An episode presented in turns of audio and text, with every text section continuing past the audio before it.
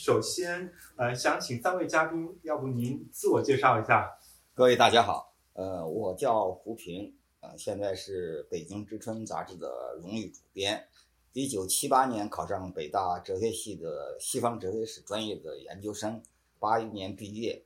在七八年底到七九年初，七九年参加过民主墙运动，当时当时呃一个民间刊物叫《沃土》的一个成员。一九八零年呢，参加了我们北京大学的呃这个区人民代表竞选活动，嗯，呃后来八七年来到海外，一直到现在，我先简简单说这些。对，我是王军涛。呃，我是呢，一九七八年考进北京大学核物理专业。那在这之前，是一九七六年呢，高二时候呢，因为参加四五运动，被高二一年在监狱度过。后来到农村插队，但是考进北大核物理。后来呢，到了北大之后，本来是想学理工，但是后来因为呢，还是国事呢放不下，然后就跟胡平先生我们一起开始在先搞民主墙运动。我是北京之春的副主编，当时，那么也是这个后来在竞选时候呢。这个也参与竞选，我是呢，其他跟另外两个人算第一次第一个参加的后竞选的人。那胡平先生是唯一当选的，我是第二高票。那因为呢，我当时评论毛泽东，所以呢，这个当时很多北大学生不接受他。后来呢，现在呢是中国民主党全国委员会主席，因为后来继续在大陆从事一些民主运动。那么到了一九八九年被判了十三年徒刑，在北京黑手判非常的。后来一九九四年。十三年呢，我在里待了四年半。一九九四年，在克林顿总统的要求下呢，中国政府把我直接送到了美国，然后在哈佛大学读了一个硕士，那个哥大读了一个博士。毕业之后呢，就继续重返职业革命家，做了中国民主党全国委员会主席。我叫于大海，我是一九七八年到北京大学物理系读书，那么一九八二年呢，刚一毕业就来美国了，所以没有直接参加过国内的很多民主运动。参加这个选举活动是唯一一次。那么，呃，在美国读书的时候呢，当然也参加了很多民运活动，参加了支持八九学生的呃一些活动。后来呢，主持过这个中国之春、北京之春。那么现在呢，也是这个六四纪念馆的负责人之一。也借着封锁的刚才的话呢，就是说在这里呢，啊，对大家光临呢表示感谢，表示欢迎。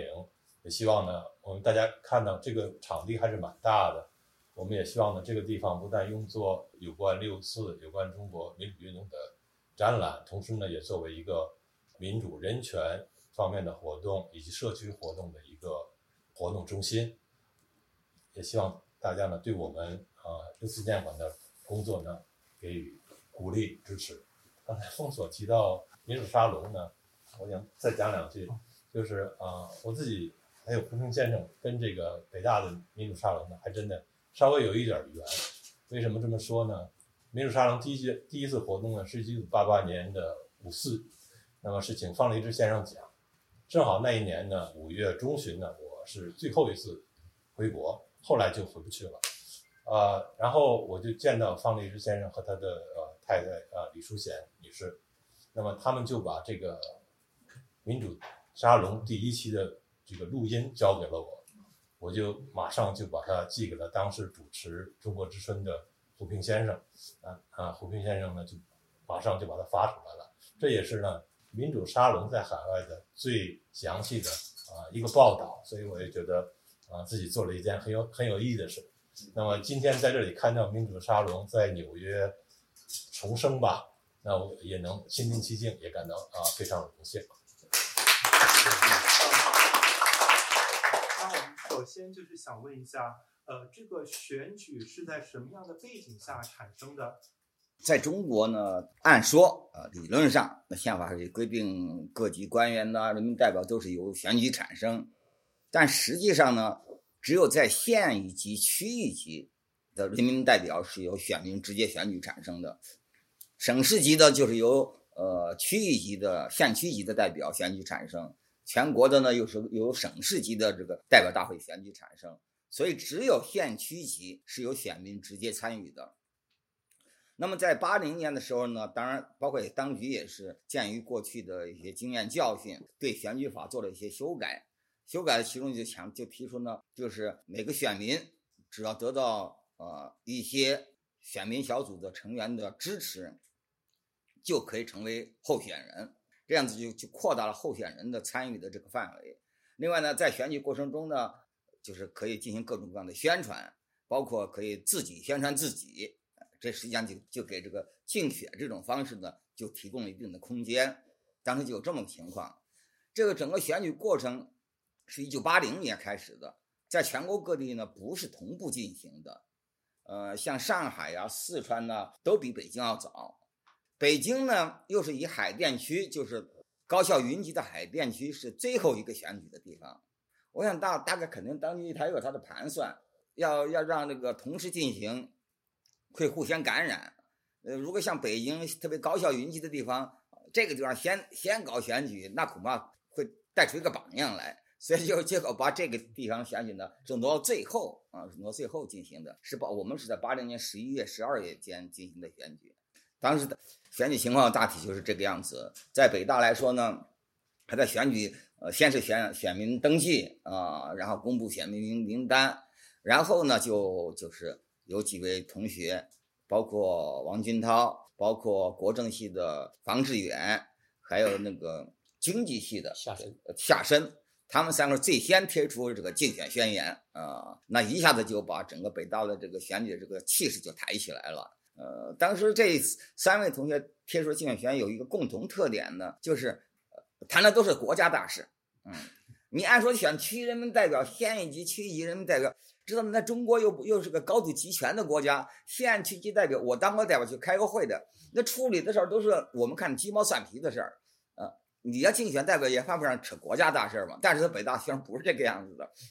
所以后来有人就半挖苦的说说这好像在想选总理呢，啊，就是啊，谈全是国家大事。但实际上这说明北大同学一个共同态度，他是把这次选举活动当成一个表达自己意见的。发出自己声音的一个机会，一个场合，嗯，所以他们都知道选举代表区人民的本身没有太大的意义，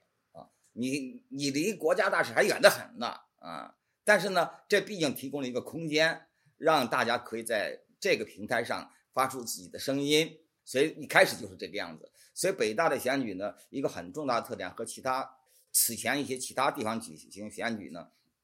就他一来就站在很高的高度上。而且参与的人相当多，呃，自己报名当候选人的就三十几位啊。后来呢，一直积极呃参加竞选活动的那有十几十好几位，整个持续了一个多月啊，那么才选举出来。那么在第一次投票，他因为选举人太多，就先进行了一次预选啊，预选就预选结果就然后就确定前三名。作为正式代正式候选人，因为北大它是分了几个选区，学生、本科生和研究生是一个选区，这个选区呢有规定有两个代表名名额，所以呢他先从一次预选，然后拿得票的前三名作为正式候选人。呃，当时预选呢就是有我、有王军涛，还有经济系的张伟，然后正式投票，正式投票是我得票是最多啊。当时中国他规定的很有意思。他要求是代表，他不是说你说哦选两个代表，那取前两个得票多不就完了吗？他不是这么规定的，他规定的是必须得超过选民的半数才算当选。那我们知道美国这都没这么干的，你美国选总统这么选不出总统了，因为投票的人都不常常都不到半数，你就说全得完了，你也不不够半数嘛。但中国他这么规定的，必须得超过选民的半数。啊，王军涛就差一点点就过了半，就过半就不到半数，那怎么办呢？后来又进行了一次补选，然后就用王军涛、王军涛和张伟两个中间选一个，结果补选的结果呢，王军涛还是没有过半数，那就说那北京学北大学生多固执，你本来你想，哎呀想选一个，那你原来你你没有投他票的人，现在觉得我们投。投他的票吧，是吧？这这就过半数了嘛，是吧？那不，他他原来不选，他就是不选，嗯，到到时还是，所以到后来中国北大就只有一个，就一个代表啊。这个选了之后呢，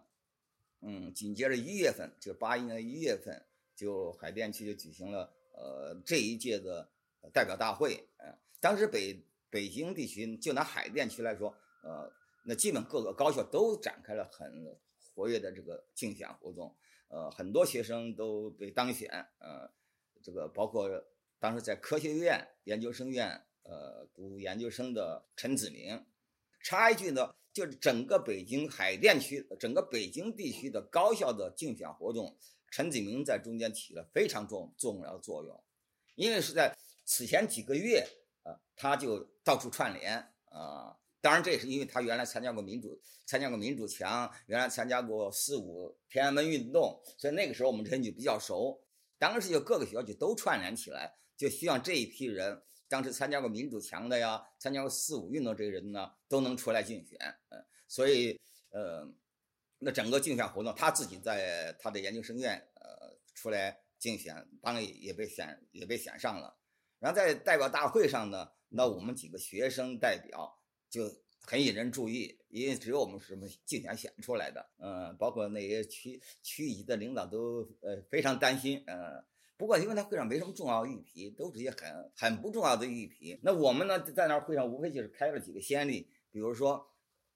投弃权票啊，啊投反对票啊，啊，那当然说那个议案本身都不重要，但是过去他他从来没听说要投弃权投反对票的。啊，那我就我们那儿居然开开启这么种情况，那一直呢，呃，以后他每年开一次，八一年、八二年、八三年，他他当然他中国是三年一次改选，呃，就是，所以我也就开了三次这个区人民代表大会，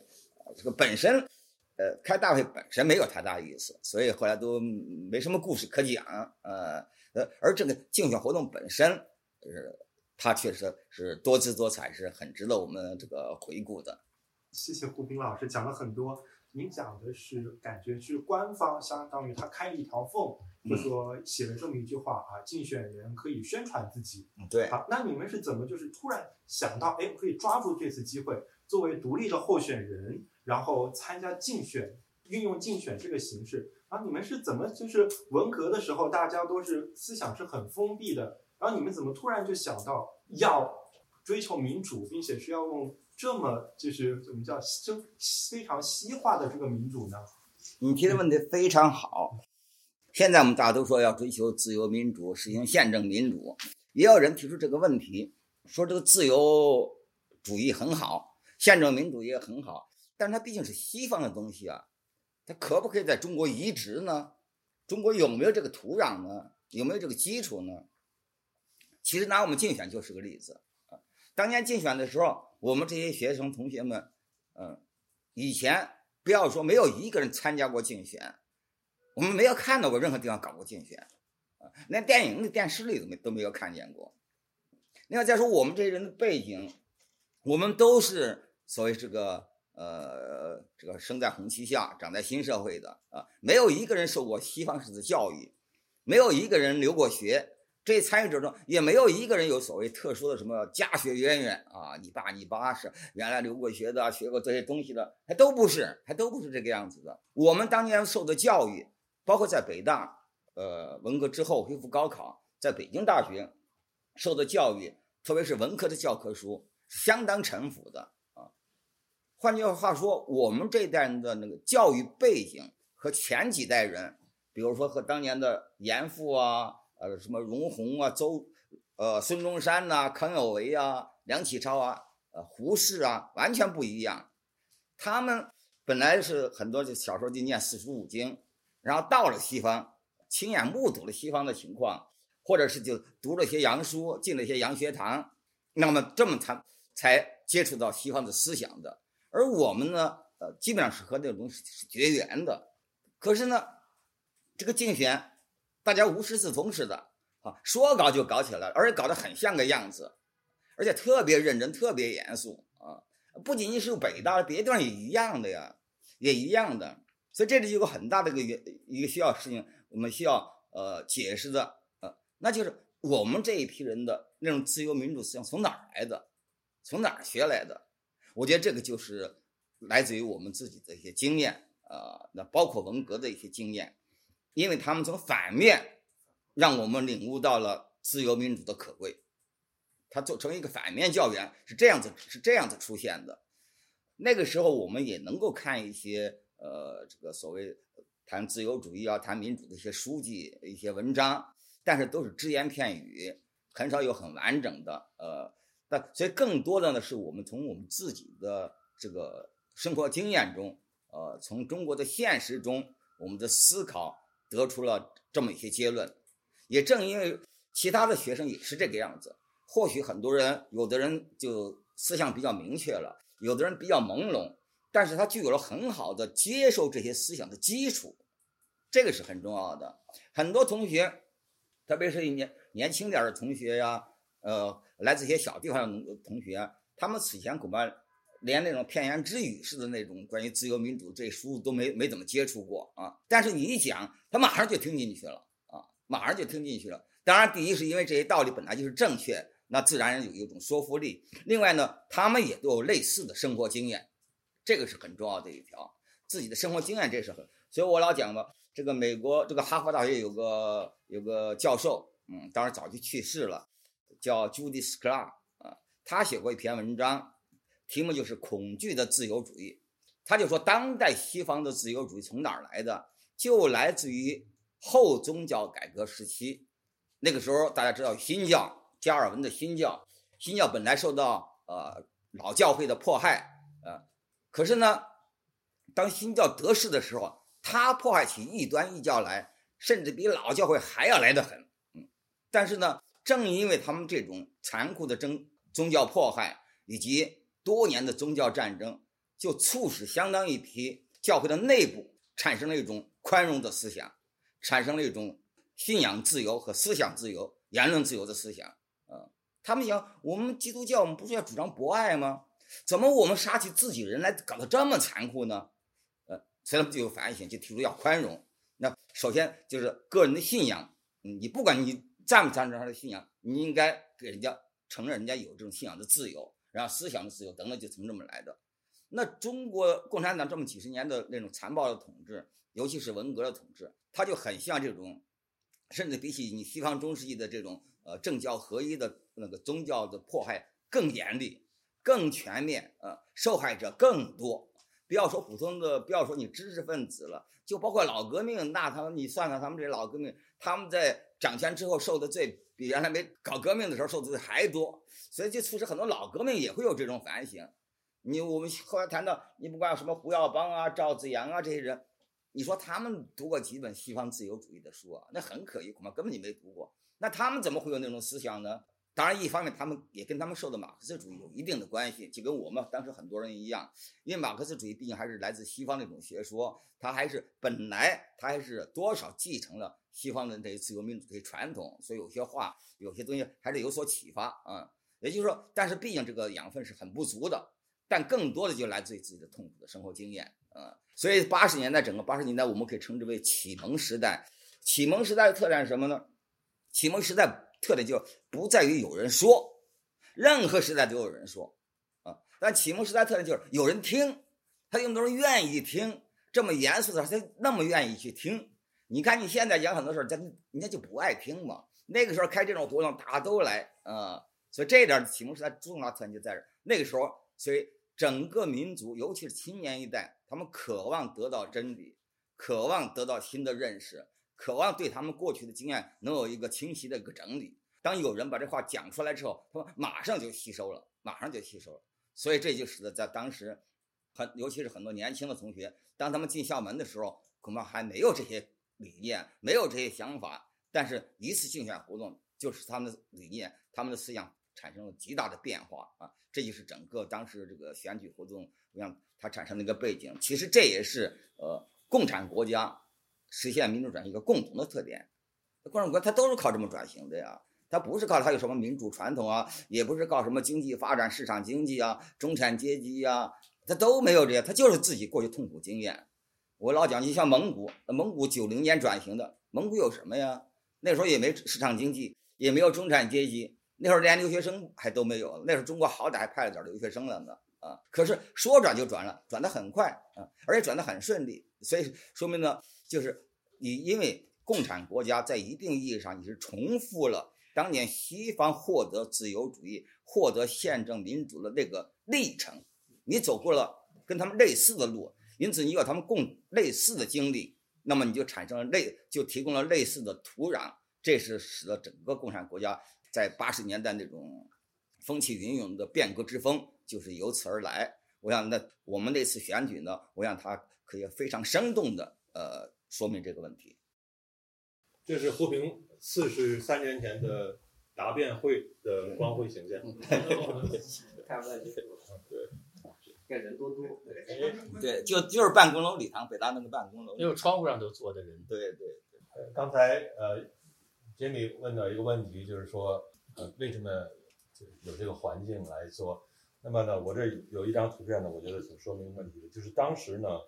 北大这个这个领导啊，可以说是非常开明的。这个是民主提名推荐代表候选人宣讲稿，这个是谁做的呢？是这个北京大学选举办公室。但是你如果仔细读呢，你就发现他完全是向着这个学生，啊，也说得通。因为刚才胡平讲了，这个按中国的法律呢，这个选举呃县级县区级的选举呢要直接选，那么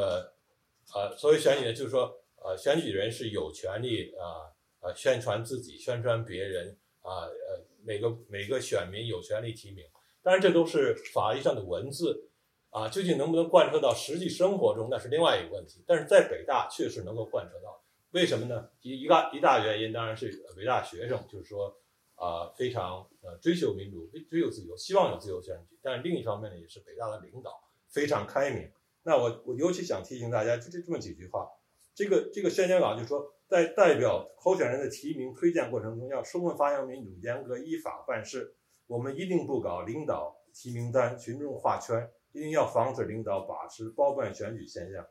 同时，在选民反复讨论、民主协商的过程中，也不能嫌麻烦、怕费时间、马虎草率从事。那你想，如果中国啊，人家中国宪法也规定，公民有选举权、有言论自由啊，什么这个结社自由等等。如果要真的，所有中国的干部都像当时北大的领导那样，把这个东西实事求是的贯彻下来的话，那实际上中国民主就很快了。当然，大家都知道，事实不是这样啊。多少年来，所有的选举都是领导包办，所以一九八几年选举有意义呢，就是因为它是一个例外，它是这个学生自发，然后上面呢有支持呃这样一个活动，所以就搞得有声有色，也是。啊，传播了民主的民主自由的啊信念。那么我我再多讲几句呢，就是说，首先我应该说啊，呃，提了另外一个问题，就是说，北大的选举和美国这个选举有什么共同点和不同点？我觉得一个共同点呢，就是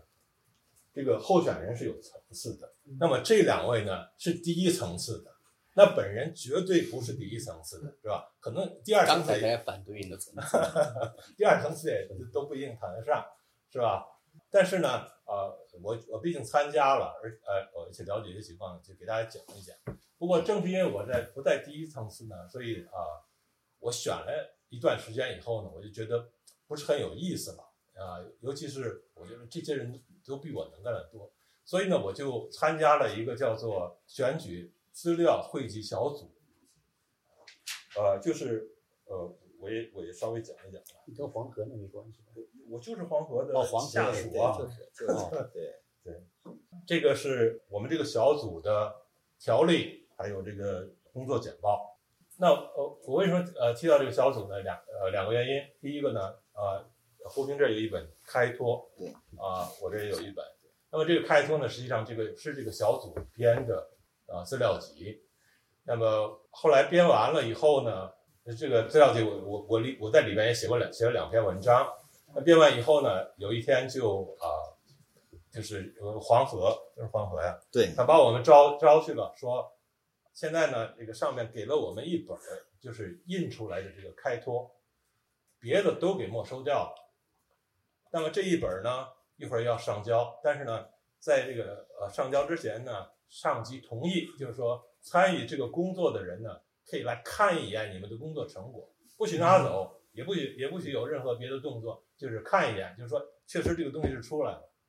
那我就看了一眼，这个这集子还做的真非常漂亮，都是呃签字这个刻的，呃签字排的，当时很不容易啊。实际上到八九的时候，很多传单啊、宣传品都还是手写的，然后然后油印的嘛。然后呢，我就看了这么一眼，然后就就再也再也跟这个无缘了。直到很多年以后，呃，香港的这家啊出版社把它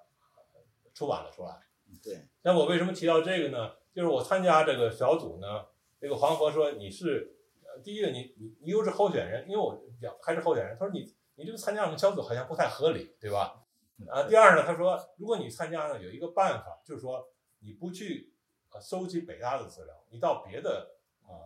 高校去搜集。他说你是理科生，所以你呢就找这个理科学校，你跟他们有共同语言，所以他就给我分配的工作呢就是去清华大学和当时叫北京钢铁学院，现在叫叫北京科技大学啊啊去搜集资料，所以我就写了两篇文章介绍这两个学校的情况。我说这个呢，就是想啊给大家介绍一下那两个学校的环境和北大到底是相同还是不同。那么从呃清华的角度来说呢，呃也是啊可以说清华的校领导对这些学生也是非常说的不好听是纵容吧，就是说允许你们你们随你们怎么干，但是稍微有一点不同，就是在北大我们搞这个答辩会没有差距，清华的选那个选办主任叫周为民，就是我们北京之声的主编，他是把上海的这个竞选经验散发到北京各高校，实际上北京各高校竞选都那可能可能得益于他就是了。不是不对，是他是子明找他弟弟子清搜集的。然后呢，呃，有一点不同，为什么？就是我们在北大搞这个答辩会啊，就到那个办公楼大礼，呃，借那个大大礼堂去，就随时你借，你签个名，然后他就说好吧，好吧，哪天是你们你们的地方。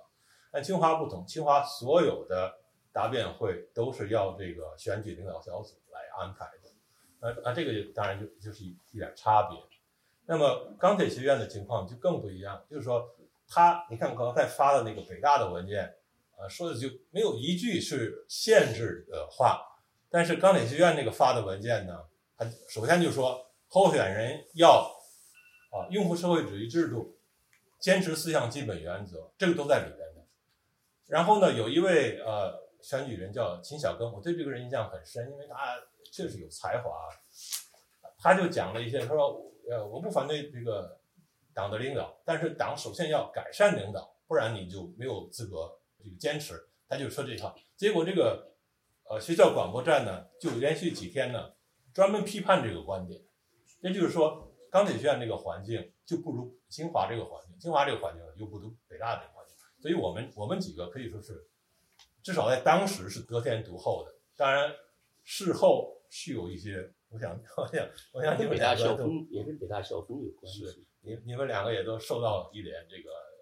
惩罚吧，可以说。我倒是没有，因为我也没有发，没有很多影响，也没有发表很多，没有发表这么激烈的观点啊。但是呢，啊，至少当时那个环境是，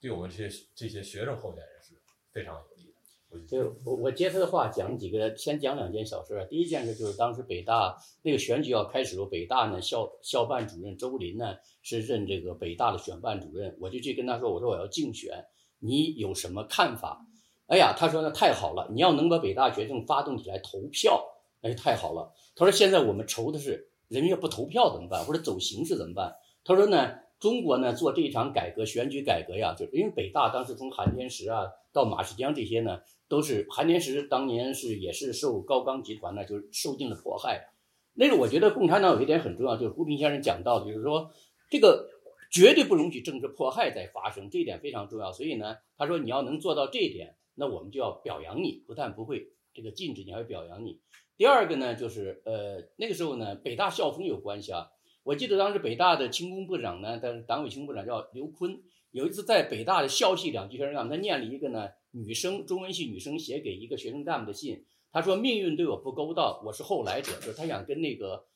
跟那个人的原配夫人抢这个他们这个班的干部。结果刘坤念完之后，全校的校系两级干部都极为反感。说你怎么可能把一封女生的，对吧？一个青春期的一个告白拿到这个场合来念，你就知道当时北大的校风也在这个地方。实际上也也确实是在北大，你想搞那种政治迫害，对北大的这个学生来说很难接受。呃，我还在讲一下这个刚才那个问题，说你们为什么要竞选？其实我们这一代人呢比较特别，就是我我我说我们这代人，我有点早熟啊，在当时其实比都比我大七八岁十来岁，就胡平那一代老三届。他们呢是真的真诚的相信过毛泽东，跟着毛泽东搞过红卫兵运动。那时候我记得，就是当时在红卫兵就是文大革命结束之后呢，后来呢，有一对老夫妻回来了，他的儿子曾经揭发他们、打他们。后来回来，他以为他儿子说，他给他儿子先写封信说：“爸爸妈妈宽恕你，不会计较你。”结果他写了封回信说呢：“我之所以打你们，就是你们搞的，是你们叫我听毛主席的话，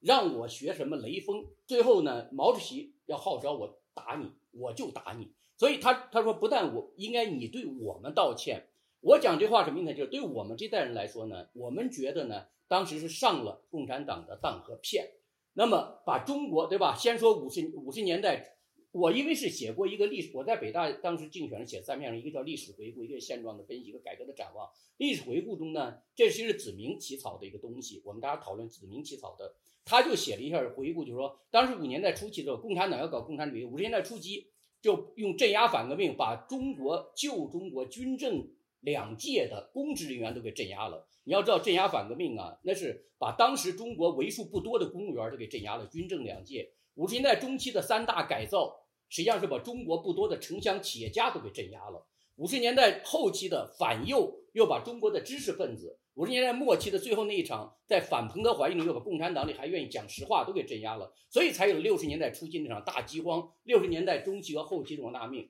所以到了王大命，毛泽东死时候呢？所有人都意识到，连华国锋都要说这是一场浩劫。那就说，在这个情况下，中国向何处去？其实，如果你看一下我们这一代人呢，从杨小凯开始，不断的提这个问题：中国向何处去？当那个这个胡平他们也是从林彪事件开始的，因为林彪是副统帅，他这个事情之后呢，就一下子就开始怀疑，怀疑就，当时各地都有很多的马列主义学习小组，那就是学马列怀疑毛泽东，学马列怀疑当时的共产党的制度，这样的话就。产生了大量的异端思想，那时候就在知青中间镇压反革命这个案件非常普遍，好多就给枪毙了。就那么这个这个这在这个基础上面呢，大家就提出了很多的怀疑的问题。我觉得到了四人帮粉碎之后呢，那个时候中国稍微有个自由讨论的时候，很快就收敛到了政治，就是两个：一是思想迷信，所谓思想迷信，共产党搞大一统意识形态，给大家进行洗脑教育，这个要废；二就是政治专制，就是由一个领导。他能够控制一个政治集团，这个政治集团控制党，党在控制国家，国家控制社会，这样的一个制度，使得这个社这个没有任何的一个反馈，就是这种能够自我纠错的机制。那么在这个时候开始呢，我觉得中国要进行探索。其实这一代年轻人在一开始时候，我觉得在四人帮刚粉碎的时候，那时候呢，邓小平呢还想利用这些年轻人往上走。四五运动是对毛泽东一次大规模反叛了，那么后来想利用这批年轻人呢。那时候有有有几种思想，一种思想就是这个毛四人帮的思想，就是毛泽东的这个东西呢，就是要继续要找继续革命啊。这个呢是抓四人帮给解决了。接着就是这个所谓我们当时讲凡是派和实践派的斗争。凡是派就是说凡是毛泽东的东西，我们都要继续维持，继续维持广大民众的好的东西。但是呢，实践派呢，就是陈云、邓小平结盟，就说呢，那不行，我们要按实践检验真理的标准。毛泽东说的不对的。也要在毛泽东思想的完整，这完全这个矫情这个词儿，那要纠正。但是在这个接着呢，在这个赢得了对凡是派胜利之后，邓小平和陈云就有一个分化。陈云呢说，既然毛泽东王大命错了，就应该回到十七年，回到就是过去的斯大林的这一套搞法，搞这种官僚。但是邓小平觉得呢，那套东西是其实现在就是他跟李信之到这个呃美国时候，他在飞机上，李信之问他，你为什么要到美国去啊？现在那么多事要做。他说：“现在看来，跟着苏联走的国家都穷了，跟着美国走都富了。就是他觉得再跟苏联走不行了，要搞改革开放。但是他的改革开放又跟我们年轻这一代人有矛盾。我们认为呢，中国之所以发生文革浩劫这些事情，是因为政治制度有问题。他就认为，因为他四五运动是支持他的现代化，他认为呢，中国之所以穷呢，就是因为政治上瞎折腾。所以他就认为，包括搞民主自由呢，他都加以打压。所以实际上，在民主强时候呢，在一九七九年的后面，他把民主强打压。”打压之后呢，我们当时其实民主强本来是我们的一个会，他从凡是派手里夺了权之后，接着对青年人进行全面的镇压，就是典型就未经审审判案。这个判决案之后呢，我们就全都转入了沙龙。其实我觉得沙龙非常好，就是当我们没法在街上公开活动之后，大家就通过各种聚会继续讨论思想，讨论中国的前途。那时候大量的新的翻译的著作进来了。那包括胡平的那个文章啊，像《论言论自由》，他第一次是在民主墙上发表的，大家开始很多地方都开始学习他这个文章，那么开始接触更样的想法。那到了八零年时候要竞选，这个共产党突然说搞竞选，其实我们一开始也没想把它弄个什么人民代表，就像胡平说，那个代表真的是啥都不是。我你像我记得那个问杨百奎问题，里根他在讲美国政治，说里根和卡特他俩当时在竞选，里根和卡特的经济政策有什么不同？那问我就是直接上来就那时候就是什么呢？你每个人递条子，我们谁也不能够挑说谁呃每个递条子，条子摆在这按顺序来。那当时因为我当时还有一个团中央的一个候补委员，我做过呃我吹个牛啊，就我当时七八年的时候，我是共青团十大的主席团成员，我还当过一天执行主席，开那个会的时候，比这个李克强、胡锦涛都早五年。那是那么那个时候呢，我我当时因为就跟那个你这那个吴北玲是吧？对，吴北玲跳到台上中文系，那也是一个才女啊。马上说王金涛，你要交代，就是我是怎么跟共产党勾结啊？反正这个大概意思，我还得要一字一句去回答。完了之后，当然了，后来全场都给我掌声，我还回答比较好。不过呢，那时候我也就是那其实我一直这个没有去往这个体制里头走。但是呢，这个说明什么呢？当时的气氛就非常自由，而且呢，那时候马世江也听，马世江很高兴，觉得哎，你看我们北大讨论那里，因为马世江这批人呢，就是他们深受文革的害之后，就觉得这一代年轻人应当结束过去的。韩天石也这样，韩天石当时也是保了我们这些人，因为当时蒋南翔说开除胡平，开除方觉，他要开除我。后来说呢，说保我说，因为我还有一个什么团中央头衔啊，还是，但是后来呢，就是。后来韩建石都保了，因为他比那个谁蒋南翔资历还老，他一二九他是中北大全科会主席，后来被后来跑到了这个延安去。他这样的话，就是因为共产党嘛，也是这样，谁资历老还是还是管点用。这样呢，我们这北大这块，其实高校这块呢，基本上都保下来了。这帮竞选的，除了在河南是吧？那个被被被被被抓了，那个河南被抓了。其实像包括陶森这些，他都没有。湖南陶森。那这场运动，我觉得我们主要就是想知道，中国就是要有政治改革，绝对不能只搞经济改革。那么后来邓小平镇压了之后，到了八九年的时候，你看，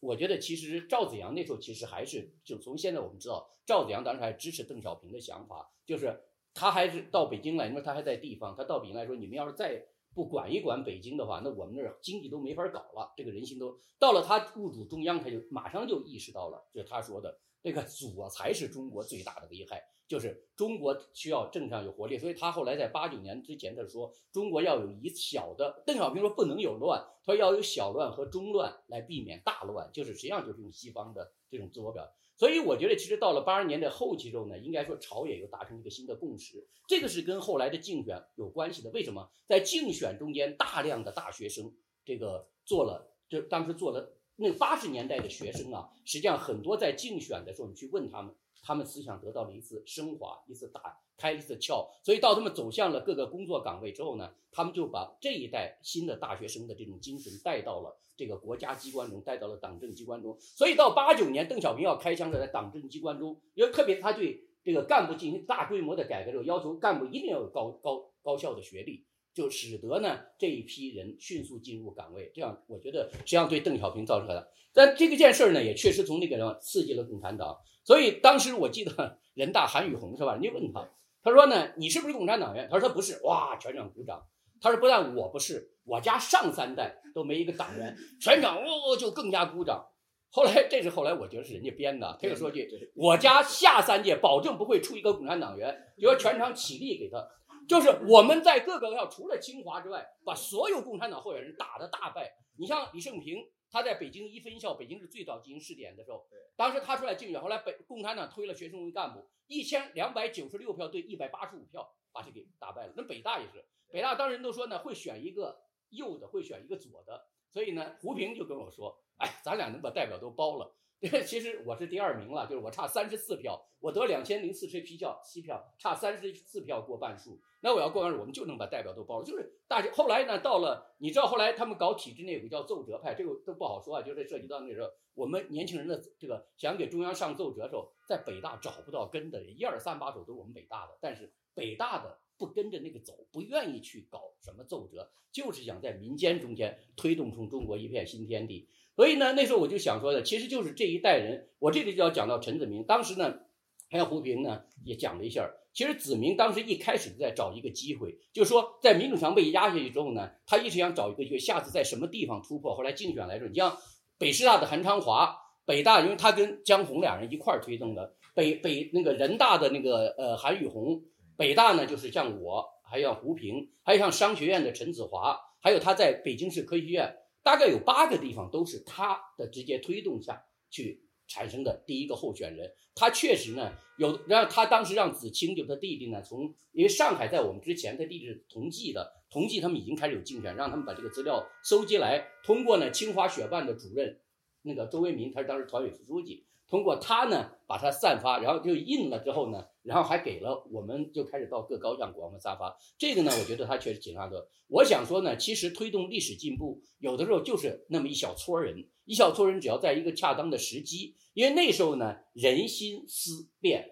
都知道毛泽东的那套东西不能搞，但是往下怎么走，其实那时候共产党也举棋不定，包括邓小平在内，那个他自己也在几次想是不是要进行政治改革。但是后来到了八九年之后，他那一枪开也是有原罪了之后，他就就给他这，所以我就讲一下这个背景，其实就是这一代人呢受了王大命苦之后，和胡平说那个很重要，包括西方在内，是因为政治迫害，其实他们是三十年战争打不下去了，才开始要搞什么这个宪政啊等等这些，就是就是在政治迫害中谁都没有安全感，对吧？你看前些年邓小平发财的时候，那些。能捞到好处的人，对吧？都是跟着邓小平走，觉得就先搞经济发展就行了，这个体制挺好的。到现在安全问题又麻烦了。其实西方那个英国的贵族等等这些开始要搞宪政的时候，也是因为国王要滥用暴政，他们不安全。所以穷人要公正，富人要安全。有的他这个就是自古以来宪政的两大动力，跟什么西方思想谁表述没什么关系。只要是你受过害，你就不喜欢迫害，你就会支持一个。有限的政府就不希望有一个独裁者出现。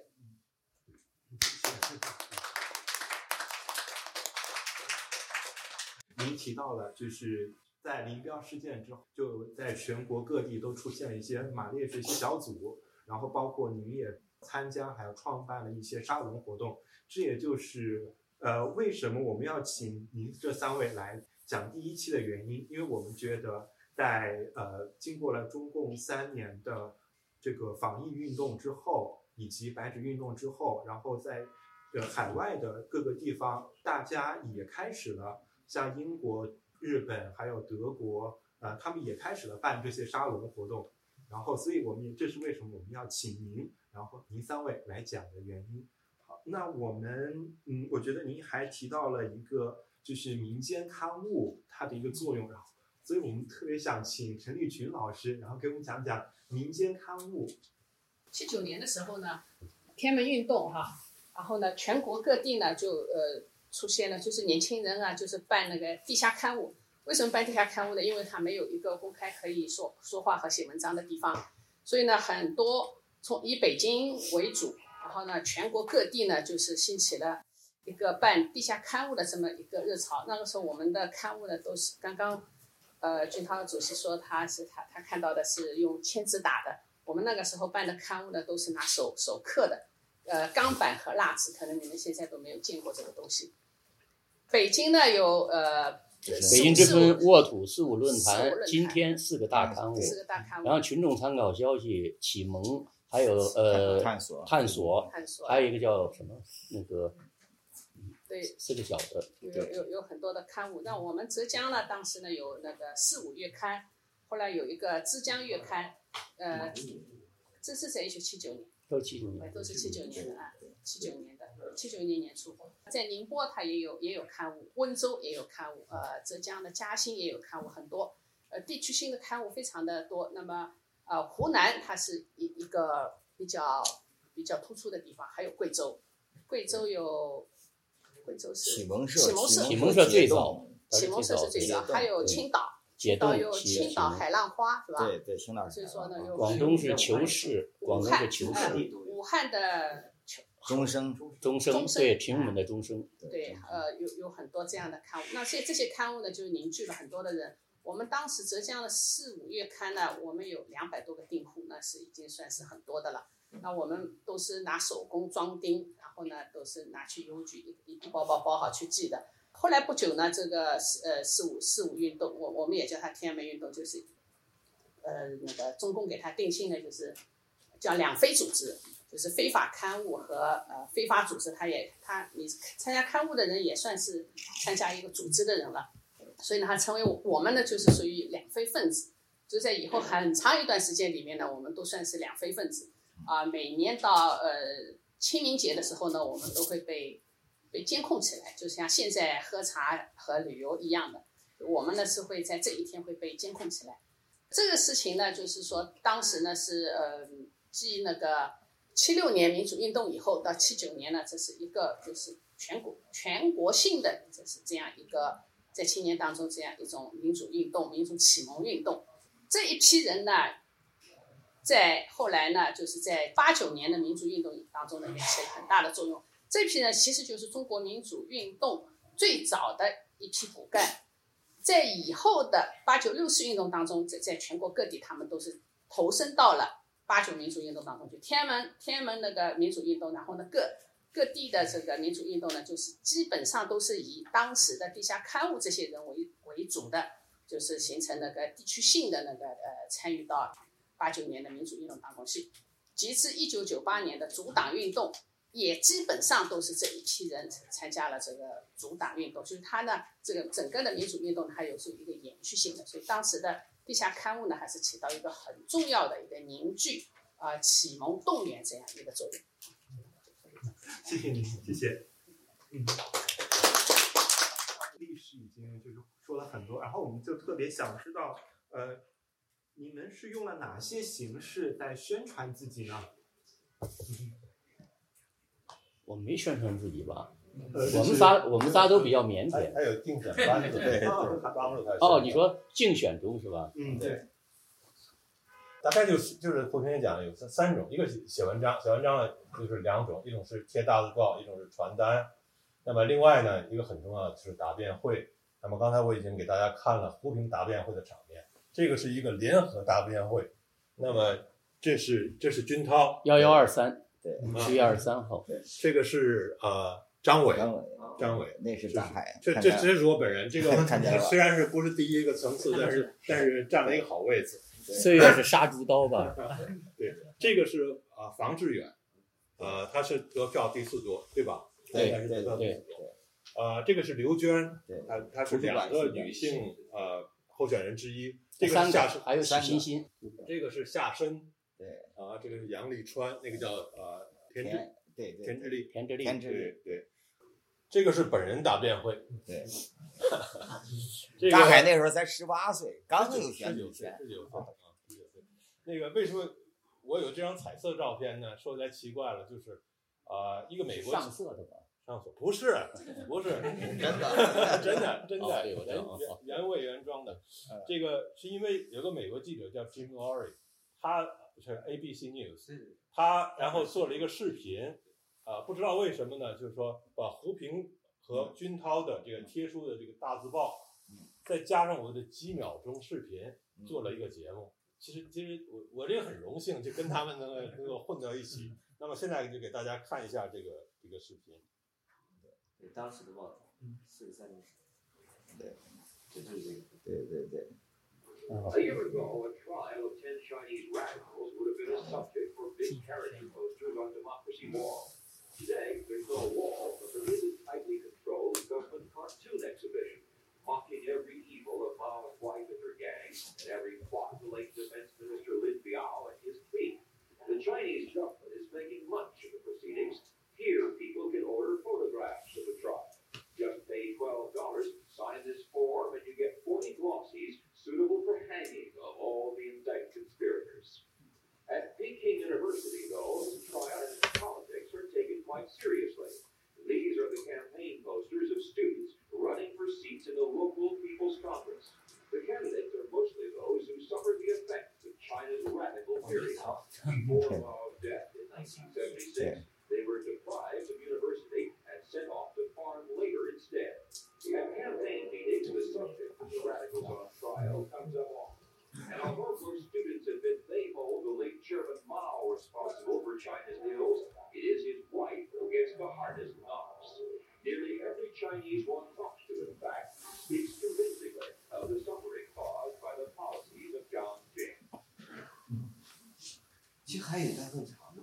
嗯对还有一个更长的六分钟，太长了吧？我们就不放了。那个，但是我再给大家看一张这个呃传单，好不好？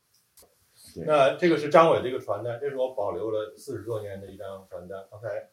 谁说呃没见过这个手抄的这个东西？这个确实手抄，但是已经刻的坏刻蜡板，啊，刻了刻对手刻的蜡板。对对，然后呢，呃，刚才军涛说，呃，这胡云说选一个呃左派一个右派，嗯其实我觉得北大没有没有没有没有没有左派你看呃张左 派跳楼了，对，其实张伟呢是北大学生会的主席，那呃，但是他不是官方候选人，呃，当时李克强也在也在那，但你看他这个话，这说的就很很厉害。他说：“人民经过十年动乱更聪明了，理智和人性正重返人间，党正在反省错误。”这不像一个左派说的话，是不是啊？确实是这样。那么我我我一个一方面想给大家看这一张，另外还想给大家看这一张，就是有推荐张伟，谁推荐了呢？有这么一个名单，大家看得清楚吗？其中有一个你们大家都知道是谁，服装上，后来上海是是，还做过证监会吧？对，所以所以这个我觉得这个呃关键还还蛮有点意义的，大概法拉盛见过我在这儿。给大家看一下，好吧？其实那个六分钟的关于您呃当年北大选举的视频是可以在中国的哔哩哔哩这个视频网站上面看得到的，呃对呃，然后并且哔哩哔哩这个网站不知道您就是看用过没有？它有个很有意思的特点，就有弹幕，就是实时的一个评论，然后飘在这个屏上呃屏幕上，然后接着就是到了王军涛先生您的那个大字报的时候，然后上面就有一个评人评论这个名字。嗯，就这样这子个。名字竟然能够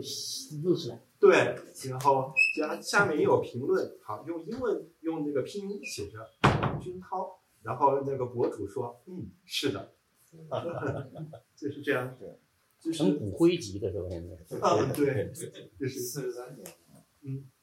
重点就是想问一下，您当时各候选人的一个政见，为什么说北大的选举运动是一个民主启蒙运动呢？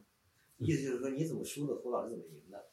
啊，就是啊，就是各种证件，首先 那就我这辈就对胡平打败过我，没人打败我。我在北京开会，我我不打嘴，别人没说话机会的，我就抢话。刚才我使劲憋着自己，就是因为我知道我就是台风不好。首先就是如何评价，就是当时有很多的那个问题，就是第一个好像是如何评价文化大革命，还有如何评价毛泽东，是就是因为他你们都是背负人王大命倒遗产对文化大革命比较简单，因为我觉得共产党自己都说他是一场浩劫，他就彻底否定了嘛。这个事儿就是说，他只是彻底否定，具体呢又对毛泽东啊，对很多人做了一些肯定嗯。他不想就是，但是我觉得呢，这个毛泽东呢，我当时就说，当时是人家问我在答辩的时候，有人问说毛泽东是不是马克思主义者，我说不是。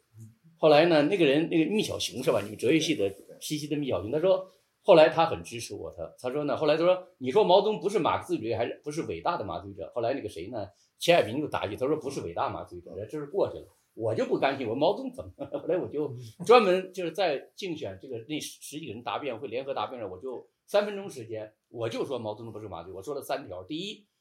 恩格斯在列宁的墓前，呃，在马克思墓前说马克思两点贡献：历史唯物论和这个阶阶级斗呃和这个呃剩余价值论。我说毛泽东从来没表现过他懂剩余价值论，没读过书。第二呢，他在历史唯物论上呢，如果他真的搞这种，他不会去搞什么离开生产关系和社会发展阶段去搞什么我拿命。第二个呢，我说你们今天讲到的毛泽东的所有这些功劳都不是他的，我就考证在民主革命时期，农民的的问题呢是澎湃开始的武装斗争是谁？反正我给他做这个考证。其实我的这个竞选呢，我为什么说这是一代人？因为我竞选实际上是有一个班子在帮我，比如我经济改革这块是江红搞的，是他们沃土的主编，胡平是副主编。那我的政治改革这块是我自己弄的，但是中间人大这块是这个陈子明搞的。呃，然后呢，这个出版法这块是是方觉他们搞的，就是实际上是一个大班子在做这个。然后历史的回顾那块呢，是主要陈子明执笔写的。呃，所以在这么多的人呢，一起搞出了那几个大片东西。当时我们就是想什么，就是说借这个机会能够说出我们的政见。已经憋那么长时间，三年嘛，像现在三年不算什么，但是三年就是从民主墙被镇压吧，没有机会说话，就想借那个机会把我们想说的话，就在那次合法的表达出来。嗯，谢谢。还有就是，有的人就说，像房志远他说的是文革是一场失败的革命，就是您还记得？对这个话呢，其实还给北大竞选糟，就是说后来这个选选举之后，一九八零年被镇压之后呢，其实两件事情导致共产党开始其实倡导选举，后来又导致转向，一个就是波兰的团结工会，这个事情呢是在那时候。第二个就是呢，后来当时中央在八一年的中六月开了一个会议呢，后来胡乔木就说第二、第三、第四国际打入北大，就是说的夏申和房志远的观点中有一个，就是他们其实还有一点是新马克思主义的观点，认为呢这是在社会主义条件下进行的探索，它失败了，失败有它的问题，也有它的积极意义。所以现在你可以看关于文革争论中，还有像刘国凯还在说有两有两种文革，一种文革是人民的文革，这个呢是被毛泽东到过去那些走资派都镇压的；还有一种是呢毛泽东的文革，那是搞权力斗争、搞政治迫害的。胡老师应该讲一下论言的自我，就是说你你怎么一开始做他那个竞选多，然后后来自己参选获胜的？我就是因为看有两个名额呀，我觉得我们我们肯定都都能得到啊，而且我估计的很准确，对就是他要不是谈毛泽东问，他肯定这这这这很高的票当选的，那没有问题。他自己要说毛泽东的事儿，他就想什么都想说，这点儿跟我想的不一样，我就我就只说一件事儿啊。第一呢，我知道很清楚，你一个竞选一个活动，这种活动别人记不住那么多，是吧？呃，你提出一个问题，那这个理念就可以传播的比较远，这是第一。第二呢，我觉得这个问题，呃呃，我说这个问题就已经有就是可能会呃比较麻烦了。我在别的问题上再那么反动，那就麻烦就大了，是吧？我就在一个地儿反动算了，呃，所以我就集中精力说这个。另外，我还有一次，我就希望一定能选上，这个我的这个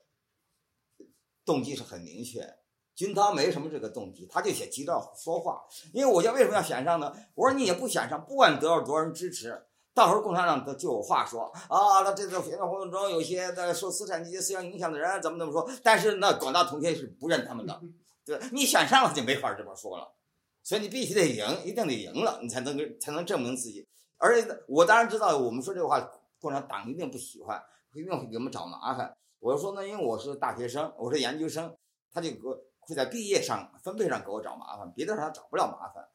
那么因此呢，我我提的问题我就就就相对集中，我就别的问题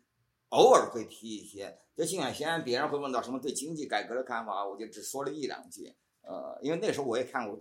在这个问题也有一些思考，就是他们就那经济系那几个学同学看到，哎，反跑到我屋里来，哎呀，他说，哎，说你是不是看过哈耶克的书啊？因为他觉得，但是批评批评计划经济的思想嘛，我那有几句话当然有这个意思在里头，是吧？我这就主要谈这点，我就想，第一，呃，你想你要一个口号，一个主张，这样子别人才能领会，而这样才能够传得比较远，呃。另外呢，就是我自己的这个当时的主张，我觉得这个问题是最重要的问题。这个问题呃解决了，别的问题都迎刃而解。如果这个问题不解决，那别的问题都等于零啊。所以我觉得你中国当时就像前苏联一样，在斯大林死了之后，有过外虽然有个一个否定斯大林一个解冻的时期，所以中国在某种程度也会有重复的那个阶段。但是后来呢又收紧了，所以我想就是。那共产党开那个门肯定是暂时的啊，他不得不开那个门。那个时候，在毛的时候，我想我们能不能够在他开那个门的时候，给他打进一个楔子进去，让他关不上这个门，这是最要紧的。所以我的我的竞选宣言里就说的很清楚，我说这个政治不是说进行抒发我们的我们每个人心目中的理想国，什么什么什么才是好的。我说政治问题不在于你说什么做什么，而是你先说什么，先做什么。我就举下围棋为例，那在座恐怕有有的人喜欢下围棋，懂得下围棋的道理。围棋就就就把你围住就算输，就算输嘛，是吧？但是如果你做两个眼儿，啊，那这个棋就这个棋就别人围住你，这个盘就算这一块地盘就算你的了啊。我的意思是，我们得先做两个眼儿，就让这个形活起来，让因为你现在形势看来很好，免不了会出现反复的啊。不要到时候这反复一来，我们原来做的是全就是全部前功尽弃，啊，不要搞成那个样子。力图你不管在什么事儿，我们有我们的根据地，有我们立足之地了啊。所以我当然我觉得我们百年以来中国争取民主运动，那么多人前赴后继，那么多人英勇牺牲，到后来等到我们发现我们成长起来看，发现是就是什么都没有。所以我想我们一定不能给后人留下这个样子。当然，现在很遗憾，现在就是这个样子，是吧？但是我当时想法就是这个想法，一定要趁着这个机会，把一些最基本的东西，嗯，扎扎下去。而这个基本东西要具有两个特点：第一呢，它一般人都能懂；你不能太复杂，一般他们别人不懂了。第二呢，呃，坚持这个原则不需要太多的勇气。你要这个原则要要人家就冒很大风险，就没人干了嘛，没人跟着了嘛。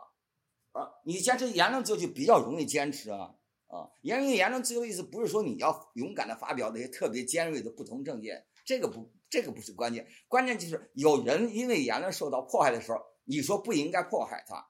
你可以表示我不认同那个观点，就像伏尔泰的传说那伏尔泰的话，我我完全不不赞成他的观点，但是我誓死捍卫他说这种话的权利。这种立场一般就很容易坚持啊，对不对啊？你要抓某个人了，他言论。你要表示跟他赞成他的观点，那你也有危险被抓进去，是吧？你表示我不赞成他的观点，我根本反对他的观点的，他的观点，但是他有说这话的权利啊，你不该去抓他呀。你说这个话，哎，危险程度就小多了。但是对专制者，他就怕的是这句话。如果大家都说这句话，他就压不下去了嘛。他不大压不下去的，那那种空间就出来了嘛。所以我觉得，言论自由第一，他他就是一般人都一般智力的人都能够领会。第二，有一般勇气的人，他都敢于公开的坚持。你让一个主张让人家大家肚子里坚持，回家了说悄悄话，表示谁谁说的真好啊，那不行，那没用的。一定要他敢于公开的站出来，我主张什么什么东西。所以我觉得这个是根本。另外，我的自己的研究，我说共产党整个这个统治，不要看它那么千头万绪，那么复杂，一大堆机器，其实就是一条，就是对言论的迫害，这是他最基本的这条。只要没有这一条了。他这个整个专制机器这个大象马上就倒塌，马上就倒塌。你像中国，他你宪法也写的清清楚楚嘛，这个也要选举，那个也要选举，对不对？为什么都成了假选举？就你不能发表不同政见嘛？你要能发表不同政见，第二天就成真的了，第二天就成真了啊！那所有情况都变得不一样了。所以只要有这条就够了，然后其他东西都是它就随之自然就会来啊。那你看后来苏联的这个改革，戈尔巴乔改革，那他就是。以开头就是宽容这种各种嗯民间的反对的声音，到后来呃修改他的宪法，把他们的那一条相关的就是要要要以就出版法做了修改啊，那么就是等于可以有了真正出版自由。那以后那苏联的改革政治改革就成了就是不可阻挡了嘛，所以得直到后来，当然苏联的解体是另外一个另外一章另外的问题，但苏联的结束一党专制那个就是标志性的一个一个东西。现在我们这么多年，我们看就很清楚了。你说我们现在缺什么呢？其实就缺缺这一个。只要我们能够国内的人能够自由的说话，我们能够说话，对不对？能发出自己声音，那你听，马上就会发生很大的变化。所以我一直认为，其实主要是这个。我我当然文章里头都引用阿基米德那句话嘛，说说阿基米德一句话嘛，叫杠杆定律的发现者，是吧？给我一个支点，我能举起地球。我说言论自由这就是这么个支点。啊虽然他看起来不是那么显，那那么起眼，因为他看起来比较中立。我也没说我反对共产党，是吧？我也没没这么说呢，是吧？我光说要言论自由，呃，他不太好。他你说这个话本身，其实政治风险不大，政治风险不是很大的，啊。但是呢，呃，那我能说，我想，因为我觉得你搞民主呢，需要一些勇士前赴后继、英勇牺牲，但是你也要需要树立一个非英雄的榜样，就让一般的人。大家只能底下羡慕你，给你舔大拇哥，那不没用的呀！一定要让你站出来，他也能跟你站在一块儿来。那你要是给他们样子，没什么危险，看我站出来没事啊，他好好的，那他就敢站出来了嘛。所以就需要这么一主张，既能打中专制体制的要害，哦，你要说些无关痛痒的，当然没问题了，对不对？你一定要打能打中他的要害，同时他有呃相对的安全，风险相对的有限，一般人能够承受。那么这样子大家就可以，这就是我当时这个这么一个设想。胡平呢是这么说，他说呢只讲一下，其实胡平当时张嘴全是金句，真的，人家不管对吧？是吧？是。你像他说这个呃，哎呀，那金句他他说太多了，就是说只要人问他任何一个问题，一张嘴全是哲学家，那个就是十七十八世纪那些启蒙学家。非常隽永、非常耐人寻味的话，他他自己是只勾着言论自由，但包括他写马克思，人家说这个言论自由是反马克思主义，胡平马上写了很长的一篇马克思恩格斯啊，对，您怎么说的？比他都熟，对，比他熟多了，对对对对。嗯，什么犄角旮旯的我们都看见过，对对。看您的竞选宣言，我觉得里面有一条就是您讲了当代专制主义跟古典古代专制主义的不同。对，嗯，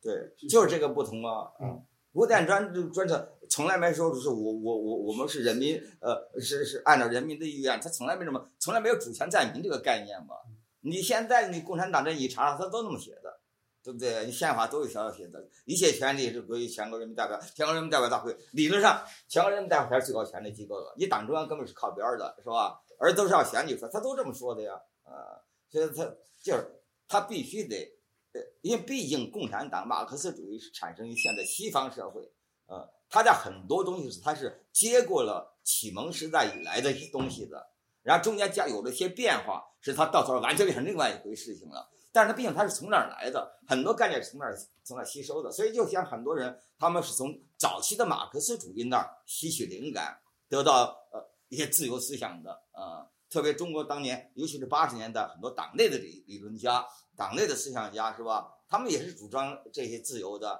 那他们理论资源从何而来呢？那就是跟着马克思的说，马克思也很容易找到这这这一类的论述的，尤其是青年马克思很容易从很容易找到的。青年马克思那个彻底的自由对。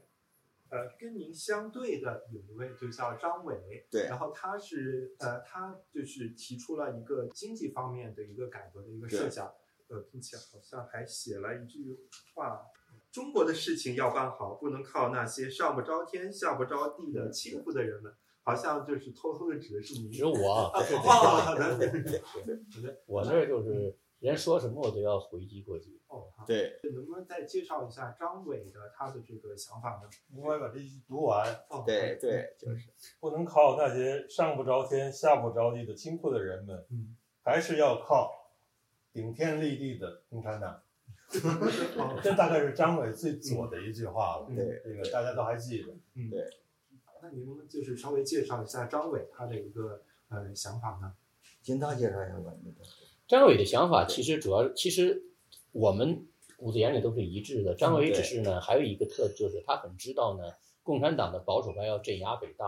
所以他具有一个要帮着北大的党委要脱困的这个责任。其实他有些话说的，他未必就真的靠共产党。比如说吧，这个我们两个当时在波兰团结会竞选完了之后呢，谈保守谈会，张伟就说呢，中国就是要出现一个波兰团结工会这样的组织，制约共产党。那就说明他真实的想法不是这个想法。后来这个我跟谁说这，还有人就是有两个，一个是郭罗基说一个，还有一个张伟说话，就是有人从我这儿传的，就不知道被谁报到党委那儿了，党委还专门给我调查，我把他给他否了，给他我说没有这个事儿。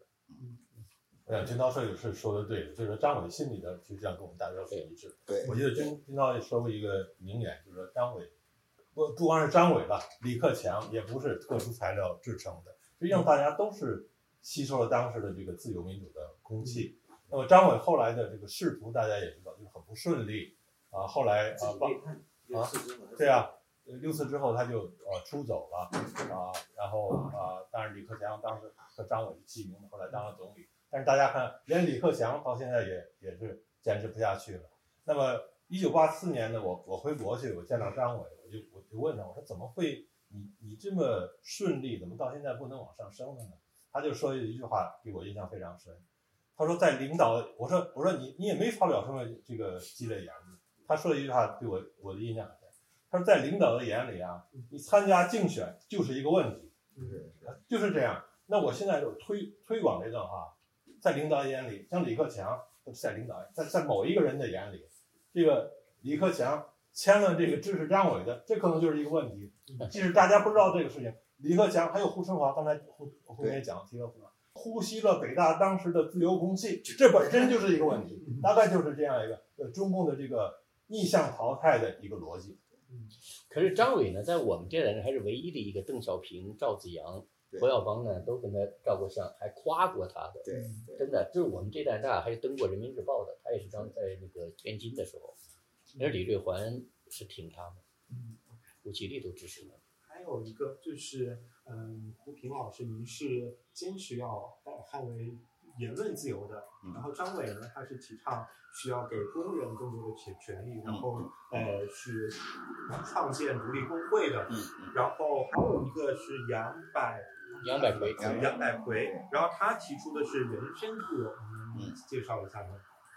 当然，呃，因为他那个观点也没有特别展开，我们没有当时没有为这个问题有发生过这个讨论，没有讨论过。但是照我看，这基本上这这个呃互相并不妨碍。但是我这次强调言论言论自由，就呃不怎么强调人身自由，不就像你，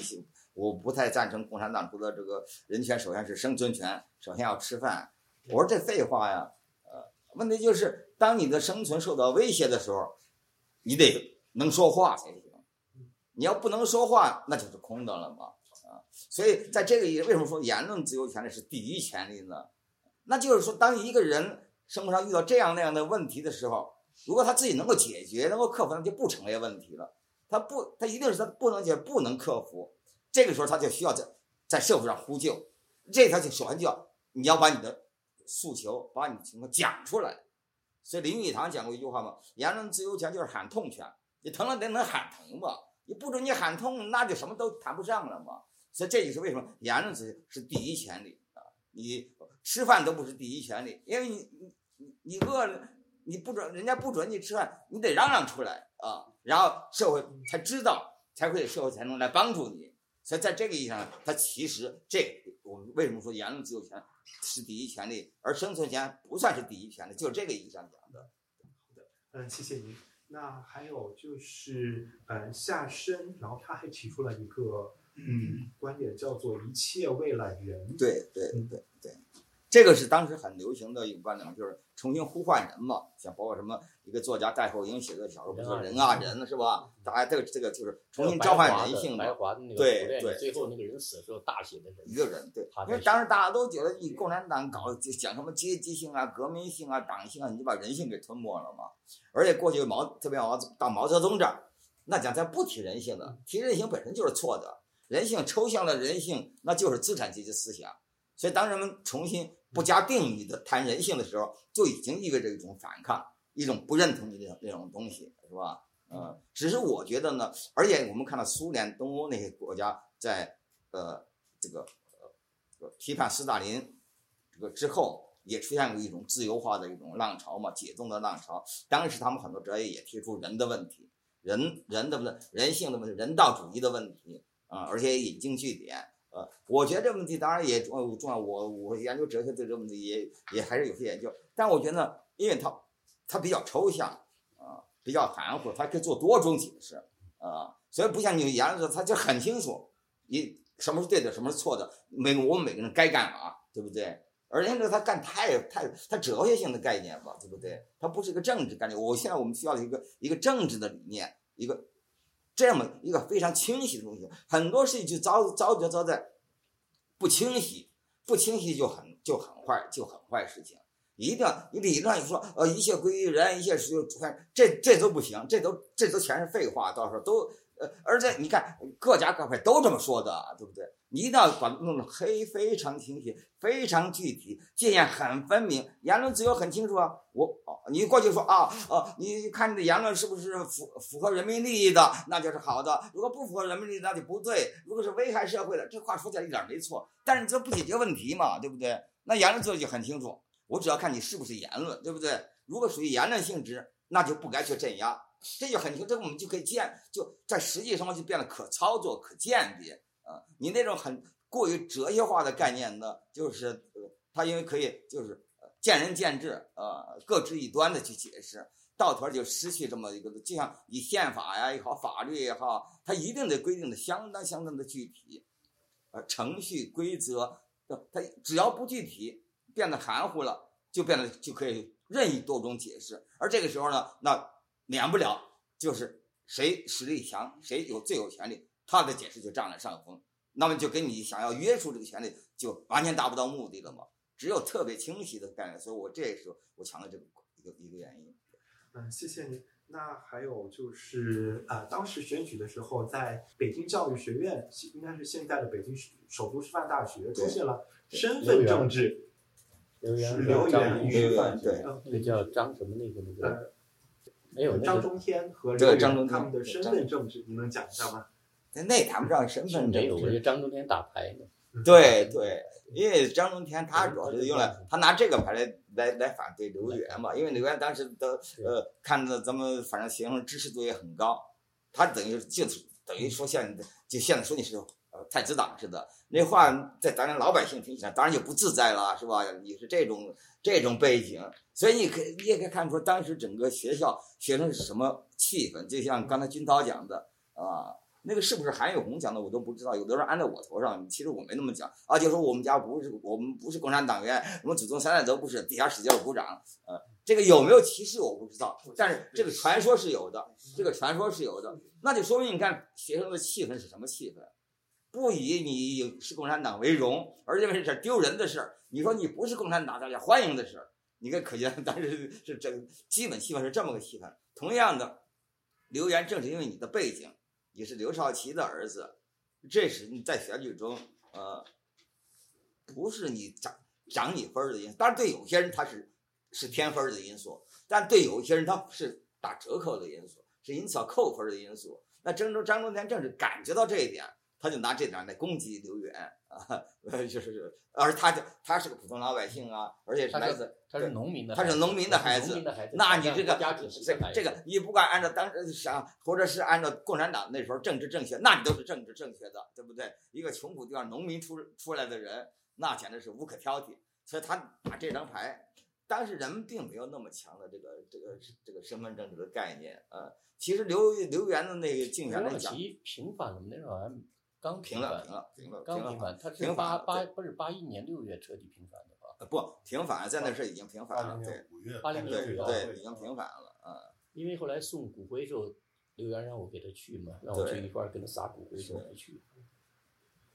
所以他这个，你从刘源竞选这个他讲的话，你可以看出来，当时当时太子党是怎么想的，当时红二代是怎么想的，也是这么想的。他想跟我们相相当接近的，呃，你看，特别到了八十年代后期，军涛里都知道嘛，啊、呃，搞各种各样的丛书啊，搞各种活动啊他，们都参加了。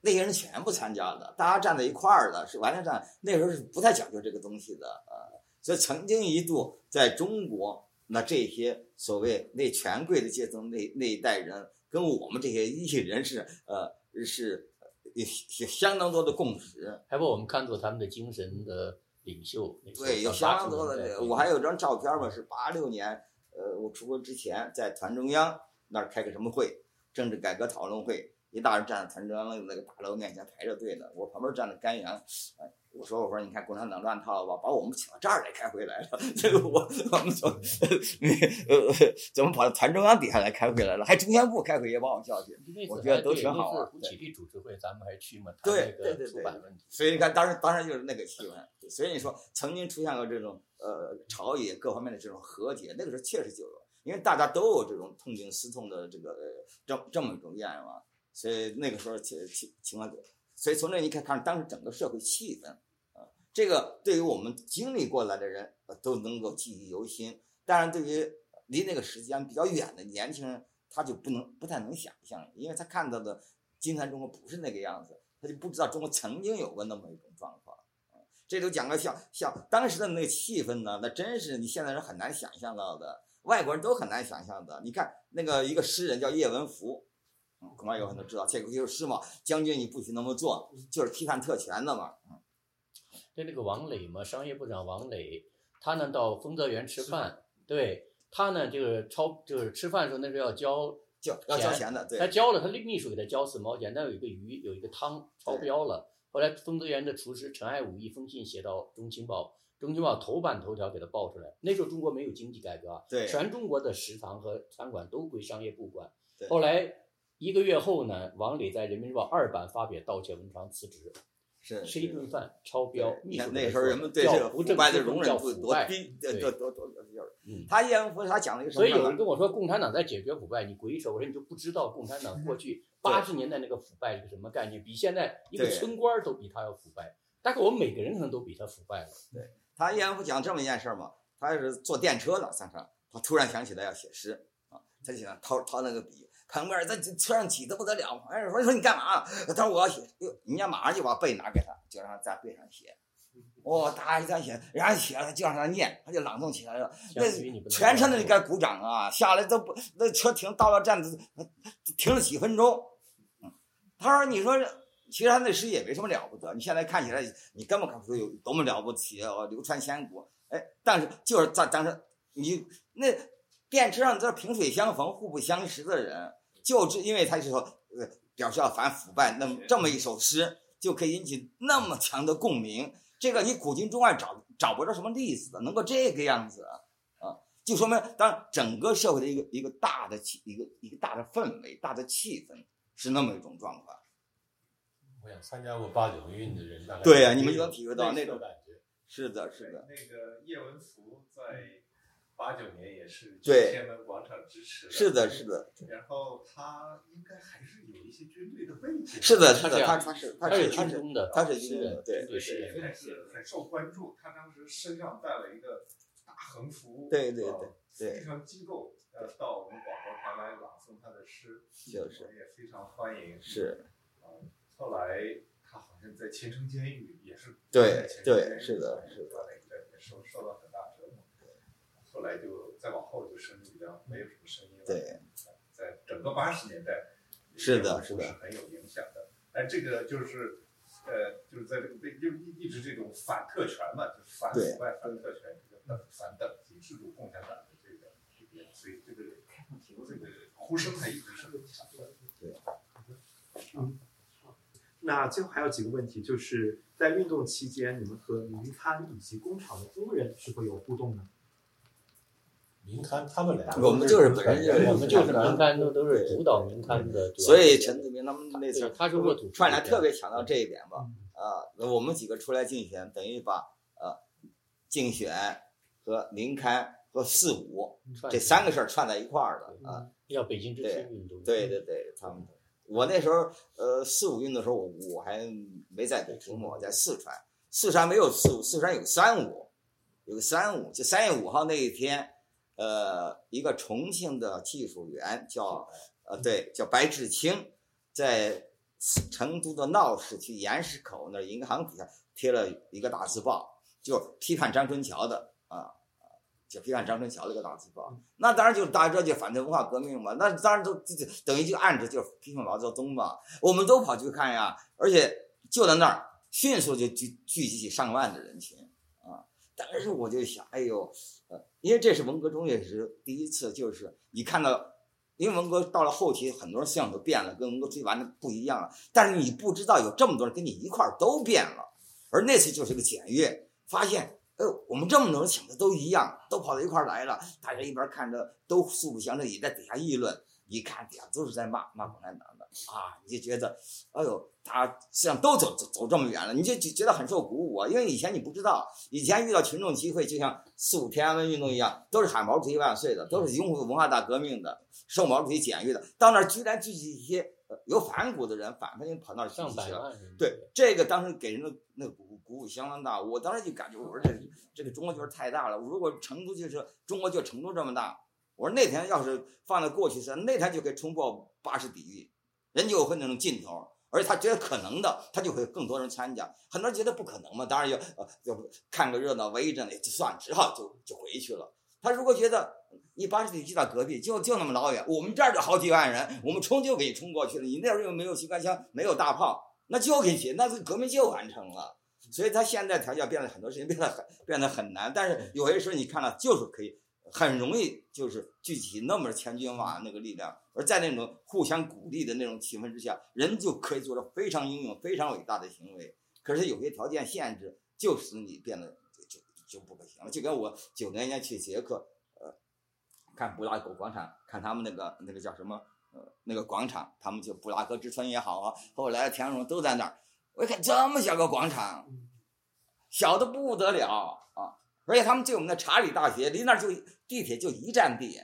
我说你要北京北大清华那些离天安门就一站地，那老流行了，对不对啊？因为这就是方便，抬腿就走了。如果你想，哎呦，还走一俩小时，那就算了嘛，那就算了嘛。那技术性的原因就影响那整个事情发生或者不发生。而且你在那个他那个广场，一万人就显得很有声势了。你在天安门一万人看都看不见，你得至少得十万以上才能见到有有那么回事儿。所以，而你要聚集起十万的人，那比起聚集一万人就难度大多了，对不对？所以他这个有些时候，我觉得有些事情它容易发生和不发生，真是叫起就是叫细节决定成败，有些很细小的不起眼的因素，对于你这实际参与运动的人，你就知道那个其实是很有时候就就是很关键的因素。哎呀，这咱就扯远了，就是。谢谢。那还是想问一下，当年就一九八零年选举期间，是不是工厂是不是有人也有有有有，嗯，包括我们知道这个呃，现在也是北京后来北京民主也也是民主党何泽普，对，何泽普他就是工厂，他当年他也参加过民主民主强的运动，他们编过一个刊物叫《民主之声》啊，叫什么？是啊，对，何德呃，他对，对对对，何泽普，他一直到现在都还在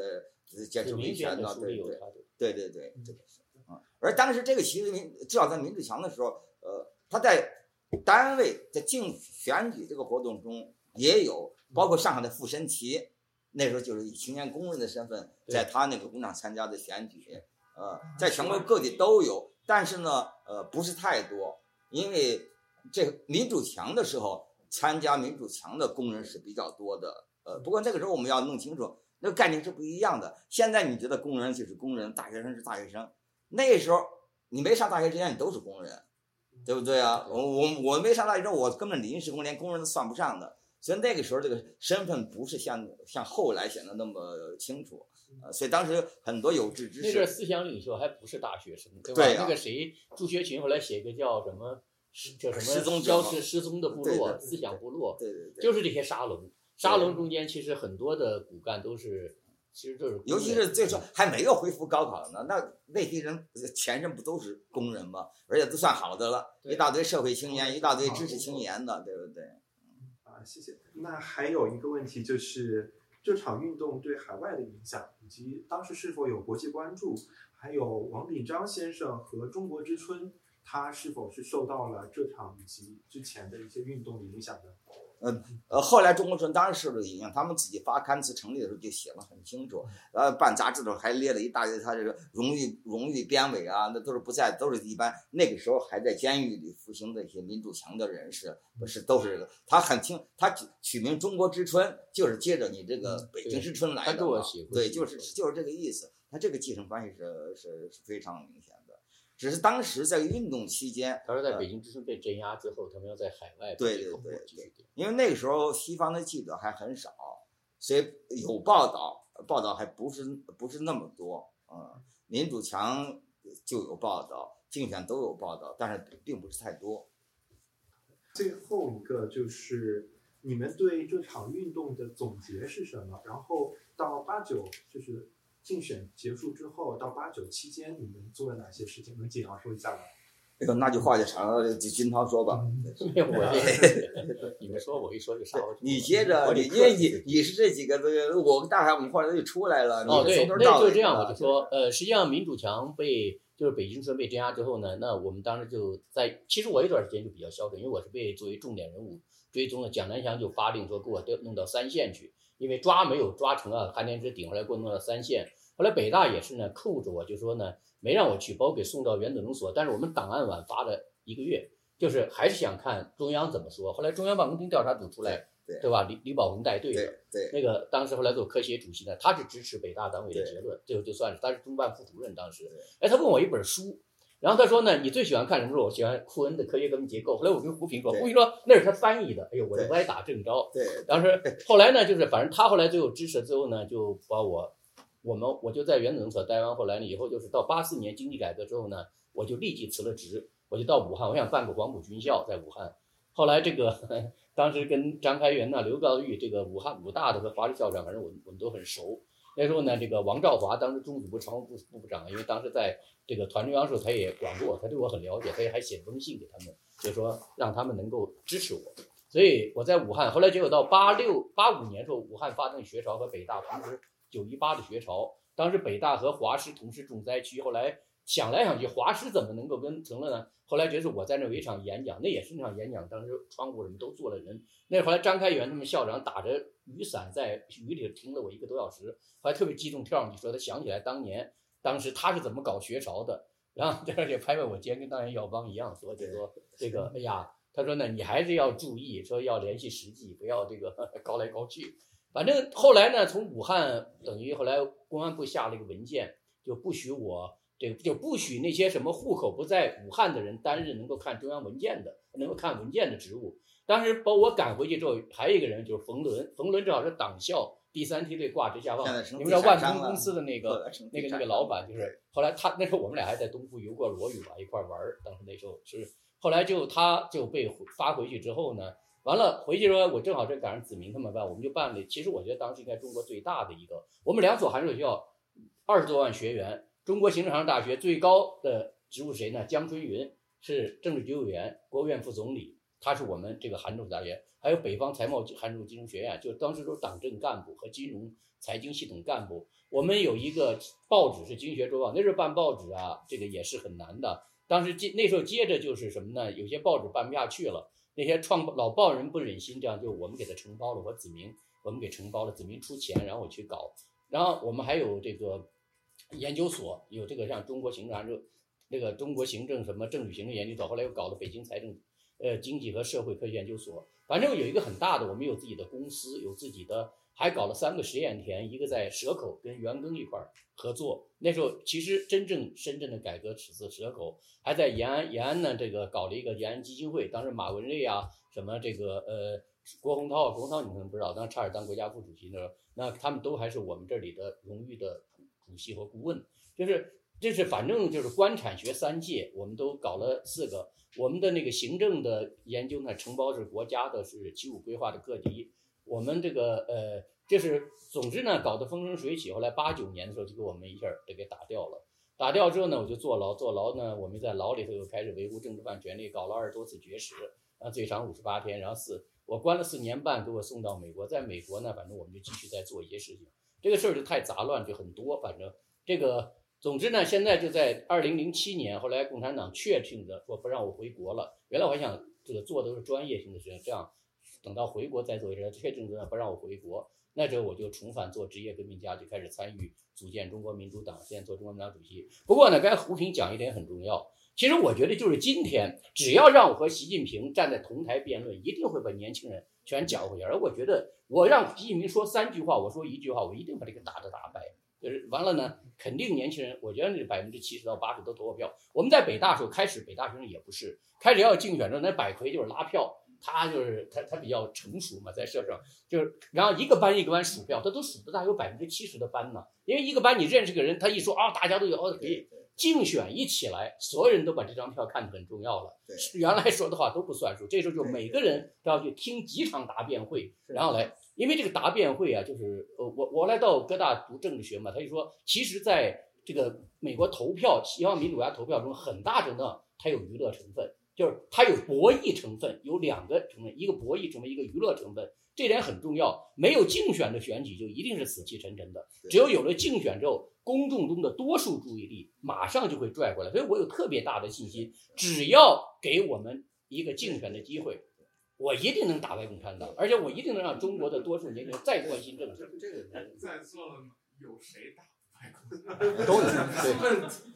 不，这个我说呢，因为现在有的人不是现在比较悲观嘛，他说好像现在的年轻人不一样。我说我没有什么不一样，就是他们现在面临着共产党。你看你们压力多大呀？我们那时候在学校里，像他们那时候，这都八十，我们那时候只要毕业了，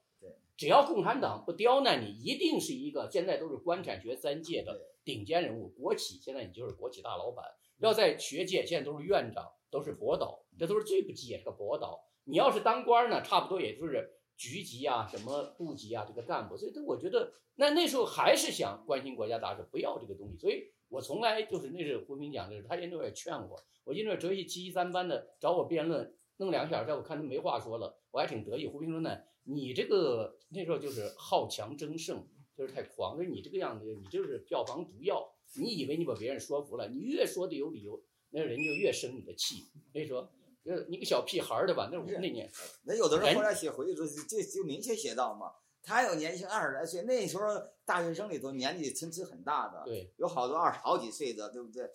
而且经常原来那时就是什么团中央候补委员了，又是四五英身份就，可觉得什么都怎么怎么什么都是你，那谁瞧得上呢？那我占那便宜，那我都是研究生了，你就觉得哦啊，研究生那是该高是该高明一点儿，这。当然会影响一部分人，有多少人比例我们算不出来，但有一些很细小的因素就影响一些人的一些想法。所以，所以现在呢，谁在骂我，谁在说我呢？我不是不能说，我也不是没话说，我全都不说，因为我觉得我一说吧，我就搂不住自己算了，就是还不如不说。我发现呢，有的时候吧，你说的太多，说的太有理啊，反倒是个不好的事情。就是像胡平说的，说一定要说大事儿，关键的原则性事，其实也挺简单的事情，多说说透就行了。我我说两句对白纸革命看法，就是我觉得呢，就是每一代人都有一个事件是他的这个政治断奶事件，比如老三届就林彪，林彪一爆发之后，就这么一个简单事情，哦，副主席都可以是坏人，那他开始对共产党怀疑，共产党这个玩意儿啊是经不起推敲的，只要你有一点怀疑，后面就全发现全崩塌了。我们呢，就是比如四五这个事情，四五对八十年代这个，所以我就讲说呢，其实白纸运动本身呢，人家跟我说，我说其实白纸呢，年轻人开始第一次怀疑。开始怀疑这个政府，质疑这个政府。那个他们说被镇压，被镇压，那职业革命家哪来的呢？全是关监狱，全是被政府迫害迫害出来。从布尔什维克在西伯利亚的那个流放，一直到后来的这个，我觉得就是，所以呢，共产党在这个白纸革命中，我觉得实际上这是一个 turning point，是一个转折点，就是新的年轻一代登上了政治舞台。他也许不知道有竞选，也许他也不需要。就像我当时上来之后呢，像林希林天天追着我后头要跟我说那，我听都不听，我这都过去了，过。对对了，但是五七年的时候，林希荣、谭建荣的时候响当当人物，但是就是他们一旦有自己的事件，按照自己逻辑想，都是后来我们受了迫害之后呢，才开始反过来跟上一代的革命者呀，或者嗯找共同的命运。所以我觉得呢，你们现在已经开始发生怀疑了，往下走的事情就是就跟那个墙 墙倒众人危这词儿不不不一定确切，你们就往下会发现越来越多要怀疑。到整体上开始对这个共产党这个 package 这一个整套的东西有怀疑之后，你们要对中国的整体命运提出个看法，这就好办了。那时候呢，就是我觉得，而且你们这一代的领袖呢，也会很快就会产生出来。你说八九年时候，王丹、乌尔开西就一夜之间，王丹、乌尔开西什么柴玲啊、封锁他们一夜之间就出来了嘛，对吧？就是之前的这我这个很快，其实真正我我我有我最近就写这个书叫《行动创造转型》。就一旦你投入行动中，你就开始跟过去做了切割，很快就会思想发生急剧的变化。你再看过去的很多，你都会反过来看。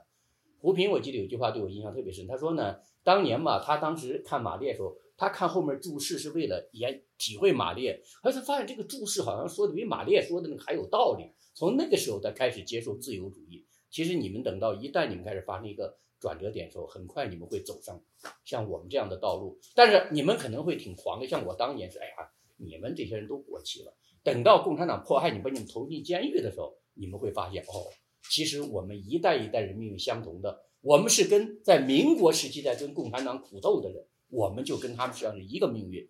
就是如果真的要让中国走向全面的现代化，能够有自由民主的话，必须要解决共产党这个大难题，这是回避不了的。